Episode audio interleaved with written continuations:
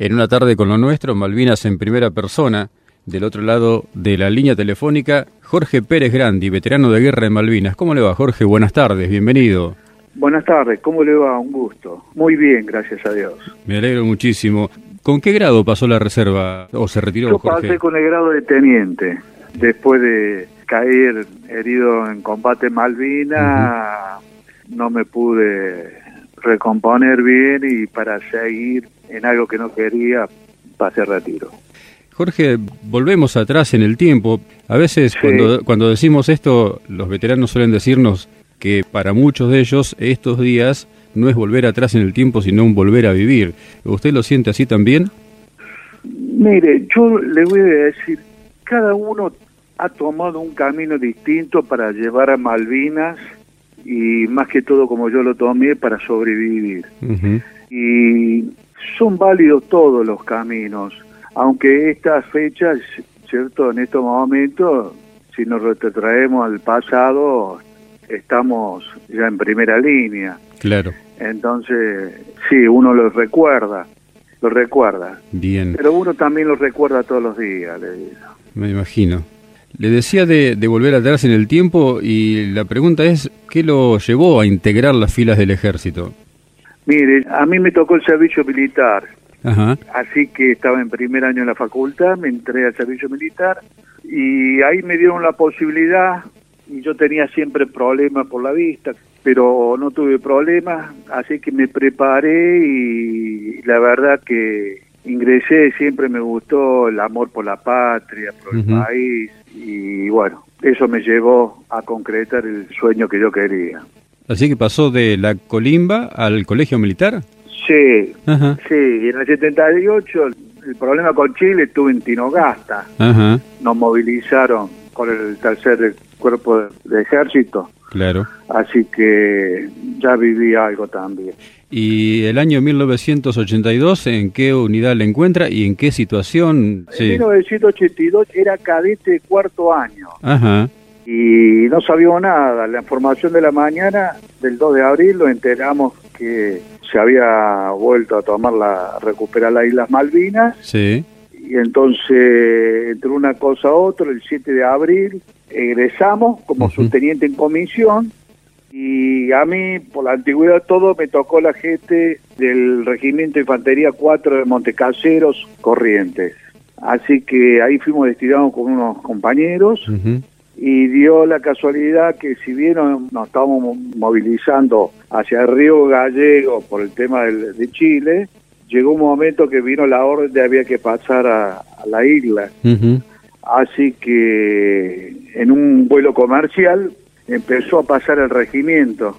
Y casualmente, mire, sería entre ayer y antes de ayer fueron cuando empezamos a pasar a Malvinas. Para mí fue muy emocionante. me Muy imagino. emocionante.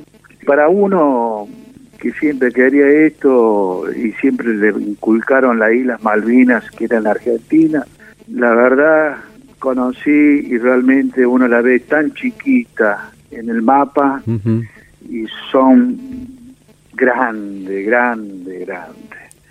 Pero muy linda experiencia. El regimiento 4, ¿qué posiciones tomó en el archipiélago, Jorge? Sí, mire, nosotros llegamos y estuvimos en reserva en el Monte Wall, Monte Challenger, que era al sureste de Puerto Argentino, y después cuando cayó Darwin, vino la orden de movilizarnos y tomar las alturas de Monte Harrier y dos hermanas. Monte Harrier ya había una compañía, fue reforzada y después se trasladó ahí el jefe de regimiento. Y dos hermanas fue la compañía C, en la cual yo era parte integrante. sí, Entonces, el mismo día que nos movilizamos, el 31 de mayo, me acuerdo, ya empezamos a ver del frente mío, yo tenía el Monte Ken, eh, habían derribado un helicóptero nuestro, en ese helicóptero habían, después nos enteramos, tuvieron unos comandos nuestros y de gendarmería, así es. y de paso se empezó a ver ya las motocross nuestras, algunas que bajaban del Monte Ken, Ujú. Porque ya estaban llegando los ingleses ahí. Así que nosotros, en una palabra, fuimos la vanguardia de la defensa de Puerto Argentino. Eso fue la, la posición nuestra. Situación, la de dos hermanas que fue abordada por un asalto británico de magnitud en cuanto a cantidad de efectivos, ¿no? Sí, a mí me atacó el batallón 45 de comandos y gracias a Dios lo descubrimos nosotros, soldados de mi sección que venían y atacaron justo cuando yo lo descubro, empezamos el combate y ahí observé que el centro de gravedad era mi sección. Claro. Así que estuvimos combatiendo ferozmente y gracias a Dios que yo tuve el apoyo de una sección de tiradores nada más, pero eso frenó un poco el avance de los ingleses. Uno puso todo lo que tenía, todo, pero llegó un momento que era insostenible mantenerme en las posiciones. Claro. ¿Entienden? Sí, sí, claro. Pero fue el, el batallón 45. Jorge, usted me dice su sección, ¿de cuántos hombres hablamos? Yo era el segundo jefe de la sección de tiradores de la compañía. Estoy hablándole en ese entonces, no llegábamos a 40, porque me faltaron sus oficiales y algunos soldados, y después empezamos a tener problemas vio, de salud de algunos de que han sido evacuados sí. por el pie de trinchera. Después otro tuvimos también heridos por las esquilas en la espalda, pero los míos eran todos soldados correntinos, chaqueños, formoseños y, de misiones. Muy bien, muy bien los soldados estuvieron. La verdad, a pesar de todos los problemas que veníamos teniendo, especialmente por el clima, claro. el frío, la alimentación también que no teníamos, que era la, idónea, se comportaron muy bien en combate los soldados. ¿Eran soldados recién incorporados? No, tenían una mezcla entre soldados nuevos sí. y soldados de la le habían dado eh, la baja ya. Así que fue una mezcla y más allá de los problemas respondieron muy bien por la situación que pasamos. Y eso seguramente, más allá del espíritu propio de cada uno de los soldados, habrá tenido que ver el personal de cuadros que lo acompañaba y su propia injerencia, por supuesto, ¿no? Mire, yo había hecho el servicio militar y a mí siempre me quedó en claro que el, oficial tiene que dar el ejemplo y tiene que pasar la misma que el soldado y, bancarse todo. en ese caso, para abajo mío, estábamos muy bien. ¿Cómo le puedo decir? Lo que no me faltó nunca y que siempre recomiendo a cualquiera es tener iniciativa. Yo tuve iniciativa, tuve que robar eh, madera, la robé para calentarnos, eso me hizo calentar agua y tener eh, posición por posición y dándole a los soldados mate. Y después hubo un día que pasé por las posiciones y realmente le hacía lavar las manos, la cara, bajar el pantalón, que se limpiaran bien, higienizaran, porque estábamos todo con barro. Claro. ¿Me entiendes? Sí, sí. Y fíjese, de esa que le estoy diciendo, una anécdota, hace unos ocho años, un suboficial que tuvo conmigo, que me salvó, Cabo Urbieta, junto a unos soldados, estuvieron recorriendo las posiciones nuestras. Sí. Y en la posición mía encontraron el cepillo de uñas que yo tenía, mm. que iba a cada posición, se lo daba a los soldados para que se limpiaran bien las uñas, las manos y todo lo demás. Qué bárbaro. Así que fue una sorpresa muy linda. Me imagino. Pero lo importante es que usted dé el ejemplo y que estén con ellos y que ellos vean que usted no duda en lo que está haciendo porque éramos un solo cuerpo, ¿me entiende? Claro. Yo no miraba para arriba lo que pasaba, porque si me ponía a mirar lo que pasaba para arriba o me iba, qué sé yo, la moral se venía abajo. Entonces yo ahí tomé una propia decisión de, dedicarme a lo mío y, y mantener en lo posible la salud de los soldados en buenas condiciones. Y su personal de suboficiales lo acompañarían seguramente con estas iniciativas, ¿no? Desde el encargado de compañía, del encargado de sección para abajo. No, encargado de compañía no tuve. Mire, le voy a decir, el primer encargado de compañía que tuve se acobachó y nunca quiso venir con nosotros. Un suboficial antiguo. Se acobachó con el jefe de regimiento, por allá anduvo. Y después yo tenía trato directo con los cabos en comisión también, que eran egresados de la Sargento Cabral. Así que era un trato directo que yo tenía, recorría mucho las posiciones y con los soldados también y todo. Claro. Pero muy bien en ese sentido los cabos en comisión. Uno me murió en combate. es para destacarlo también. Seguro que sí, claro que sí. Me comentaba Jorge que, bueno, fue sobrepasada su sección, que usted fue herido también en, las acciones. Sí, lo que pasa ahí, cuando ya se me vienen, eh, eh, los ingleses ya estaban viniéndome sobre encima, y hay una etapa en el ataque que se llama la última etapa, que sería el, al asalto, sí. que usted pasa y arrolla al enemigo, mm. y yo ya lo veía sosteniendo, me quedé sin municiones, tenía ya herido, un muerto.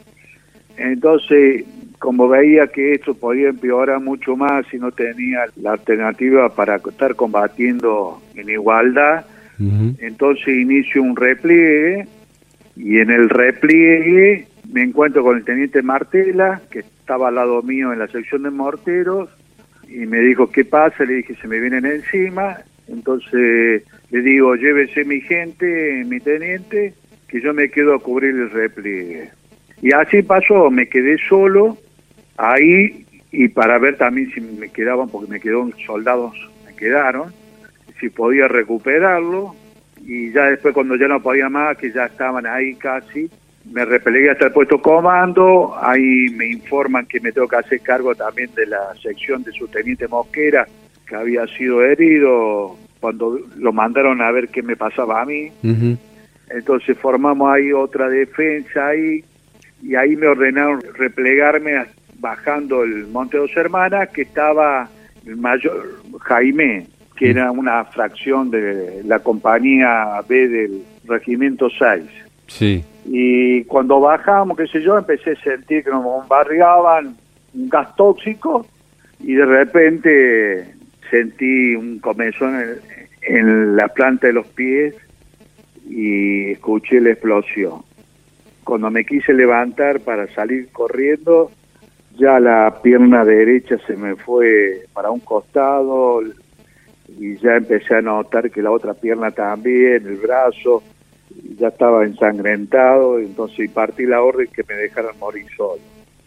Así que el cabo Urbieta en ese momento tomó la, la decisión, la jefatura de la sección, y le dije, váyanse que yo, yo sé que muero. Y ahí un soldadito mío, soldado Barroso, se quedó conmigo y me dijo, no, mi teniente, yo me voy a quedar a morir con usted. Bueno, y ahí tuvimos un diálogo como, como Pipinela, ¿vio? No seas boludo, andate. No, me quedo, andate pelotudo, le digo, andate que yo ya, yo ya parto, yo le digo. No, mi, mi yo me quedo con usted, qué sé yo.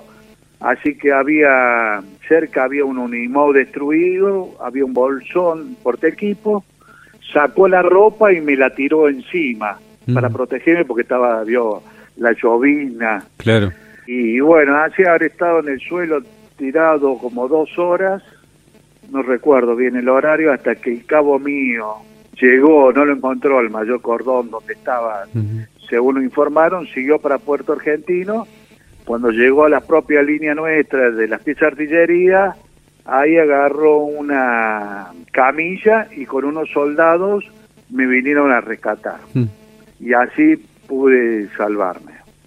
Qué bárbaro. ¿Me entiendes? de ahí empezó otra etapa muy larga de mi recuperación personal, más que todo por lo físico. Claro.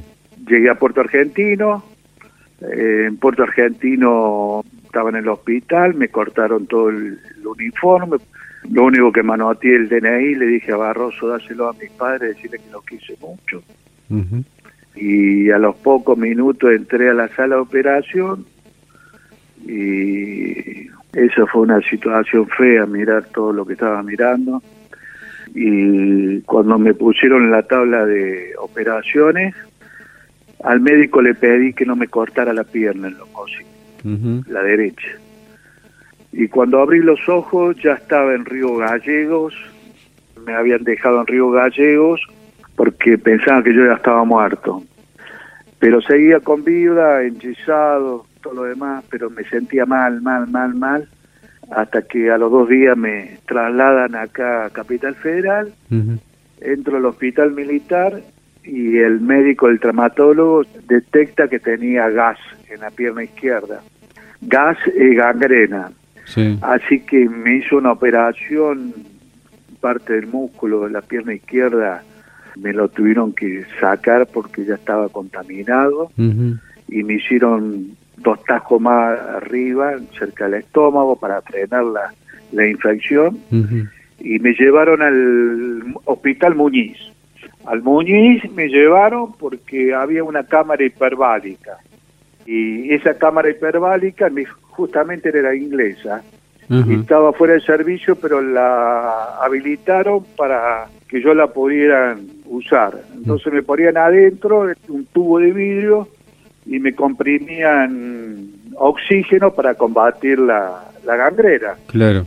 Y después me hacían dos curaciones por día con azúcar me ponían. Así que ahí tuve un mes, llegué a estar muy mal y después me fui saliendo, recuperando, volví al hospital militar eh, central y tuve casi un año para recuperar. Eso fue en gran medida mi vida personal de la herida y después, después de Malvinas. Y ya una vez en el medio civil, después de haberse retirado, de haber sido de baja del ejército, ¿pudo desempeñarse profesionalmente? Sí, yo ya después de Malvinas, yo fui destinado al regimiento Patricio, que estaba acá, sí. muy cerca del hospital, para que yo hiciera la rehabilitación. Y yo empecé a notar que que no había buena onda entre los oficiales que fuimos y no los que no fueron.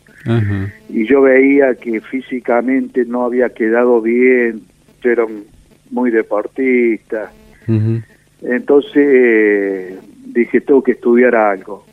Y entré a la facultad de derecho de acá de, la UBA y después cierto egresé con el título de abogado. Así que me ayudó bastante para trabajar y, después hacer un posgrado afuera del país. Claro, claro. No conozco la zona donde usted vive, pero debe haber muchos veteranos ahí, ¿o no? Hay aquí, hay en los alrededores, y nosotros estamos en el centro de la provincia de Buenos Aires. Sí, bueno, uno ya se veía sentir de chico por las carreras de turismo carretera. Exactamente, sí, señor. Pero los veteranos, no sé, cada uno elige una forma de encarar la vida. Y a mí me sirvió estar ocupado, le digo. Claro. Y aparte de estar ocupado y no pensar tanto en lo que habíamos pasado. Entonces eso fue una parte que me ayudó bastante, bastante. Y también al principio me aislé de todos los grupos, de los veteranos, porque quise ayudar a un oficial a salir, que lo veía que estaba muy mal, y no lo pude rescatar, no lo pude sacar, estudiaba derecho, pero cuando nos juntábamos todo el día era hablar de la guerra, yo no quería hablar más de la guerra, ¿entiendes? Sí. Entonces quería que la guerra me acompañara en mi vida, pero que no me tirara para atrás. Bien. Entonces eso me lo propuse y seguí un plan y gracias a Dios me, me hizo muy bien, pero cada uno vio, creo que toma su plan de acuerdo a lo que piensa que es lo más justo y lo mejor que le puede hacer para salir de su situación. Pero le digo que es difícil, es difícil, muy difícil. Y uno la pasó igual que el soldado. Sí, sí yo no estuve atrás, nada. Yo pasé igual que el soldado. Es más, yo tuve un momento muy desagradable, dos días antes del combate. con otro oficial de una situación y entonces hice una formación con mis soldados, los reuní a todos, y le expliqué la situación y le dije, mire, usted no tiene que combatir, pero yo sí, es mi obligación, yo estudié para esto, pero rendirme no me rindo. Y así fue. Y los soldados cumplieron muy bien también, porque combatieron. El Regimiento 4 es poco reconocido, pero llevamos la peor carga, creo, en el ataque a, Puerto Argentino. Sabemos de otras facciones del regimiento, precisamente. ¿De quién? Del, regimiento, del regimiento 4. Alguna vez charlamos con Jiménez Corbalán también, que nos ha contado bueno, algunas de las acciones. Corbalán estaba en Monte Harry. Claro. Ellos lo conozco. Jiménez Corbalán, compañero mío. Fuimos actores de primera línea de los ingleses. Sí, sí. ¿Qué le puedo decir? Tengo mucha experiencia. Una noche veo un combate al frente mío, a una distancia de unos dos kilómetros y medio, tres. y, eran trazantes que subían y bajaban. Y yo agarré la 12-7, porque me habían traído una 12-7 porque andaba en helicóptero. Y entonces dije, los que están arriba son ingleses y empecé a disparar dos cajas de 100 proyectiles. Tenía una trazante y cuatro perforantes. Sí. Y después con el tiempo, en una formación acá en Patricio, me pongo a hablar con un oficial superior que era comando y que participó en ese combate ahí. Y me agradeció el apoyo de la 12-7 porque gracias a eso se pudo replegar. Habían caído en una emboscada con los ingleses. Qué bárbaro. Así que he vivido bastante la guerra, también la de Puerto Argentino, los primeros días que estuve ahí, por una circunstancia especial, pero conozco todo, le digo. Todo, todo.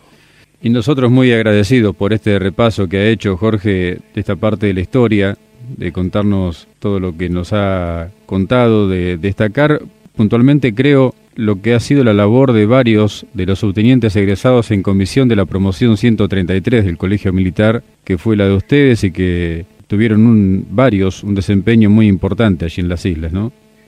Sí, promoción 113. 113, sí. Sí, pero también sabe que hubo oficiales superiores a nosotros, muchos, perdóneme que por ahí si, patino en la tonada cordobesa, que estuvieron muy bien, muy bien. Yo he visto mucho acto heroico y de gente que murieron por ese amor a la patria, que hoy en día usted ve lo que está pasando en el país y, y da vergüenza que ellos ofrendaron la vida por nosotros. La verdad, tantos gestos heroicos renunciamiento a la vida por combatir, defender a nuestro país, mm. para mí un respeto muy grande hacia los muertos que quedaron ahí. Y la promoción mía, si bien justo no tenemos experiencia, le digo la verdad que tuvimos la altura de las circunstancias, porque algunos más o menos, de acuerdo a la posición que uno tenía, también estuvo a sus alturas, y tuvimos que asumir la responsabilidad y defender al país. Pero muy bien. Ahora lo que tiene usted, señor periodista, y le agradezco que divulgue la causa de Malvinas, es que cuando hablen, investiguen bien los hechos. ¿Me entiende? Sí, sí. Porque ya le gané un juicio al diario La Nación por haber mentido diciendo que unos soldados del regimiento Patricio estuvo en, Dos Hermanas. No estuvo. Ahora lo estoy llevando a juicio a un famoso periodista por decir que el soldado Poltronieri también estuvo combatiendo en Dos Hermanas. Y no es así, ¿me entiendes? Yo estoy alarmado por la calidad profesional muy baja que tienen los periodistas para investigar todos los combates de Dos Hermanas. La verdad. Es lamentable, le digo, cómo mienten tanto. Mienten, pero mucho, mucho. Así que es una linda tarea que si usted se pone a investigar, le va a dar su fruto y muchas cosas de las que va a conocer no reflejan lo que dice la historia oficial de la guerra de Malvinas. ¿Y por qué cree usted que ha trascendido tanto esa información errónea durante tantos años? Mire, habría que preguntárselo a los oficiales, a los jefes de las unidades o a los oficiales que estuvieron para crear.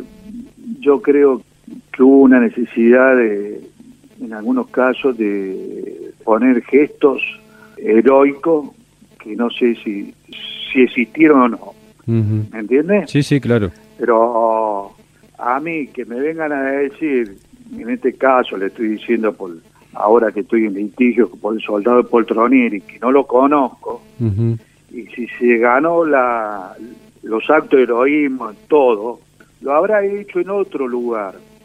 Porque en dos hermanas no puede hacer lo que él dice que hizo que le ordenó al sargento que se retirara, que él se quedaba solo a cubrir.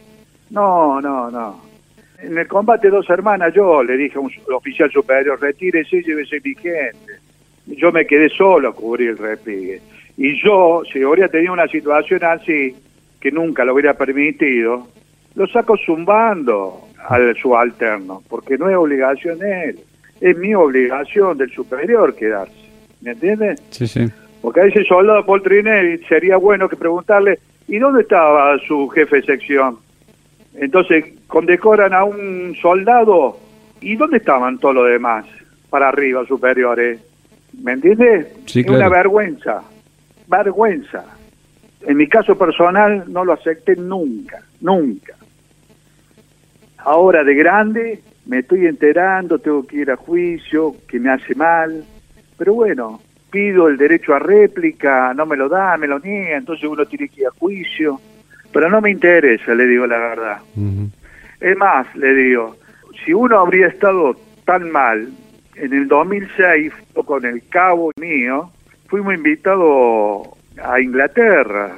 Estuve junto con otros oficiales de Robacio y, me reconocieron más ellos que, que los demás. ¿Me entiendes? Y el libro que este oficial que escribió un libro, él estuvo con los Gurkas en Malvinas.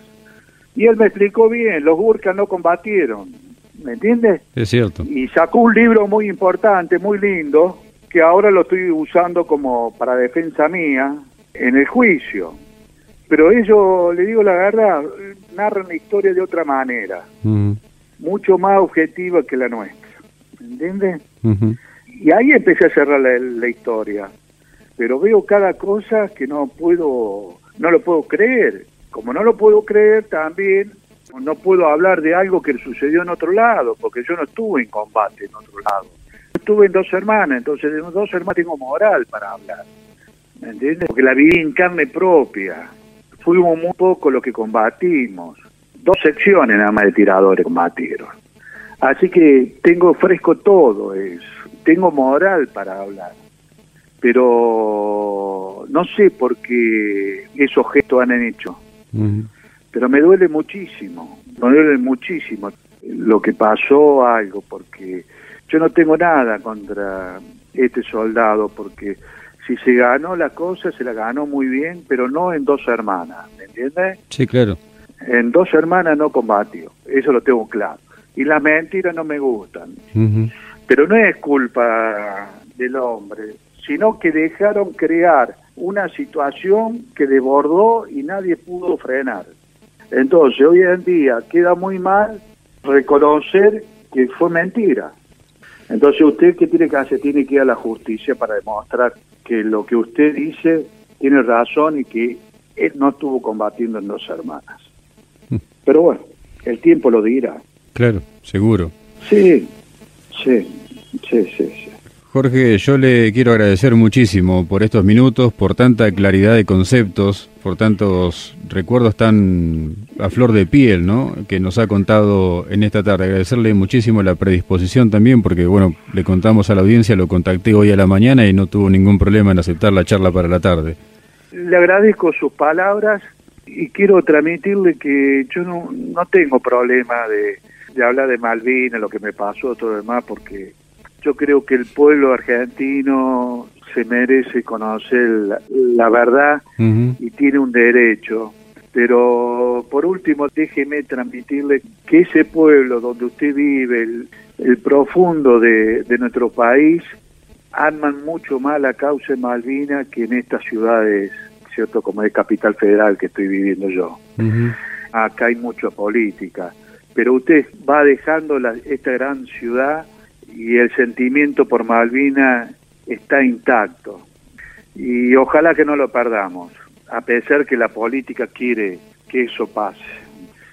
Le agradezco y realmente mantenga la, el fuego de esperanza por Malvinas.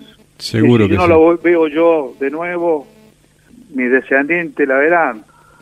Hace dos años atrás presenté una nota en Cancillería solicitando que se pida a los Kelper la posibilidad que cuando fallezca me puedan enterrar dos hermanas con honor militar.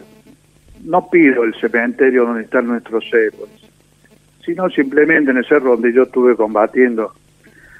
Ahí voy a estar un poco más tranquilo y contemplando la lluvia y los amaneceres. Y se sorprendieron y no me la contestaron la nota, pero fui personalmente porque me invitaron y me dijeron que resulta imposible. Así que eso es lo único que me gustaría para cuando parta de acá. Es decir, cuando deje de respirar, porque uno está sobreviviendo, sobreviviendo, y el anhelo mío sería ese. Pero no voy a bajar los brazos y voy a ver si puedo, a través del gobierno inglés, puedo llegar y cumplir con ese anhelo el día de mañana. Ojalá así sea, Jorge. muchísimas gracias y un gran abrazo a su audiencia y Malvina es nuestro sentimiento, jefe. es nuestro sentimiento y no se olviden de los héroes que cayeron en combate.